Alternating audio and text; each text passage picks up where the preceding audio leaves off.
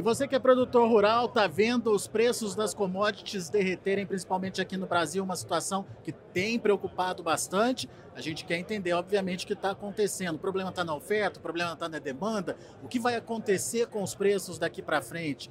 Quem está comigo aqui, direto no Onagro 2023, é o Guilherme Belotti. O Guilherme, ele é head da consultoria agro do Itaú BBA. Afinal de contas, Guilherme, o que, que, a gente pode dizer para o produtor nesse momento de preços em queda?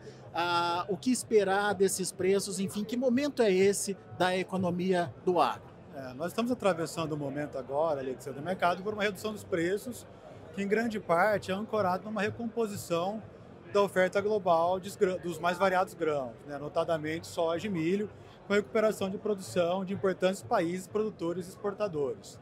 No caso da soja especificamente, caso nós não tenhamos aí um grande problema na safra americana, o período, estamos atravessando o período lá um pouco mais seco, a gente vê pouco espaço para que os preços subam no curto prazo. Agora é importante comentar que a despeito dessa queda que nós tivemos, que foi até bastante abrupta das cotações aqui no Brasil e em Chicago, é, isso não é novo na história do agro. Né? A gente é, observa aí, historicamente que os preços é, têm um certo ciclo. Né? Quando os preços estão muito elevados, eles acabam estimulando a produção, isso faz com que a oferta aumente e, consequentemente, os preços baixem. Então, a única certeza que nós temos é que esses períodos de preços baixos não durarão para sempre é importante ter no radar também que quando a gente olha a safra 23-24, com a queda dos preços dos insumos de maneira geral, a relação de troca já volta a melhorar e isso começa a dar algum sinal de melhora de margens para a safra 23-24. Quando nós falamos em margens relativas, são margens voltando aí para o redor de patamar é, médio histórico, talvez um pouquinho abaixo, mas melhor do que o produtor apura hoje com os custos da safra 22-23, se ele fosse comercializar toda a safra agora no mercado spot. Agora, você falou de uma coisa importante: a renda do produtor, a margem do produtor.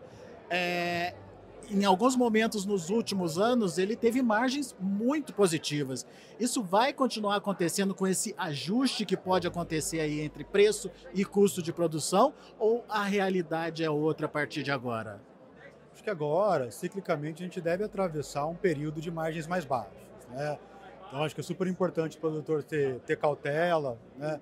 pensar bem, refletir bem sobre os novos investimentos a serem realizados, ter certeza que ele não vai se colocar numa posição de fragilidade. A gente está vindo de dois, três anos de, de safras com margens muito boas e agora é o momento de um pouquinho mais de cautela, um pouquinho mais de uma visão mais estratégica do seu negócio como um todo. Positivas, porém menores, então. Perfeito. A nossa visão para a safra 23-24 são de margens operacionais positivas, um pouco mais apertadas, é, mas que reflete a, a, realidade de um período de preços um pouco menores. Né? Nós, novamente, estamos vindo de margens muito boas, mas que a gente sabia que não ia se perpetuar é, ao longo de todo, de todo o período. Agora, uh, você falou que basicamente a oferta acabou trazendo esse quadro aí uh, de, de desvalorização das commodities. De alguma forma, uma demanda é, pode melhorar essa situação? Existe alguma perspectiva de depois que passar essa turbulência é, econômica mundial, que a demanda volte a aquecer de forma a recuperar ou pelo menos absorver parte desse aumento de oferta e de novo transformar é, preços? É, olhando para frente, Alexandre, pensando aí no, médio prazo, é claro que uma uma recomposição, uma retomada da normalidade, do crescimento da economia global, pensando numa normalização também das margens de esmagamento na China, é, uma normalização das margens de suínos por lá, acho que nós podemos esperar sim um aumento de demanda. Esse aumento de demanda, é, no médio prazo, ele é capaz de é, absorver paulatinamente esse aumento de oferta que a gente pode observar. Né? Acho que tem outro elemento estruturalmente que pode ser um, um, um grande potencial de aumento de demanda, aí olhando mais para longo prazo também, é a volta da agenda de biocombustíveis é, a reboque aí da agenda de descarbonização da economia como um todo. Né? A gente começa a ver a, essa indústria ganhar bastante velocidade, voltar a ficar bastante quente, é o caso, por exemplo, que está acontecendo nos Estados Unidos, e isso pode ser um driver de demanda que pode contribuir para a formação de preços dos produtos agrícolas no futuro. No caso da soja, mas também do milho, você acha que dá para aproveitar essa, essa demanda aí? É, na nossa visão, Alexander, a gente dá um movimento que está começando agora, mas certamente tem um potencial para afetar as duas commodities, tanto a soja quanto o milho. Você tem toda a nova indústria de diesels renováveis nos Estados Unidos que deve puxar aí uh, o aumento da demanda por óleos vegetais. Você tem uma nova indústria também chamada de SAF, que é o, são os combustíveis de aviação sustentáveis, que está começando agora, mas tem no futuro um potencial para absorver tanto os óleos vegetais quanto etanol, e isso acaba contribuindo também para puxar as cotações de milho. Né? Não é uma demanda para já, né? Precisa esperar um pouquinho para ver ela acontecendo.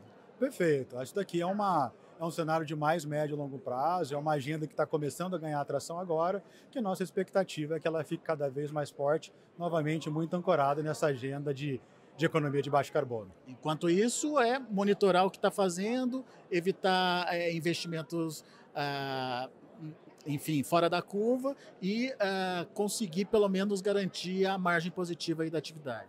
É, exato, super importante fixar as relações de troca, né?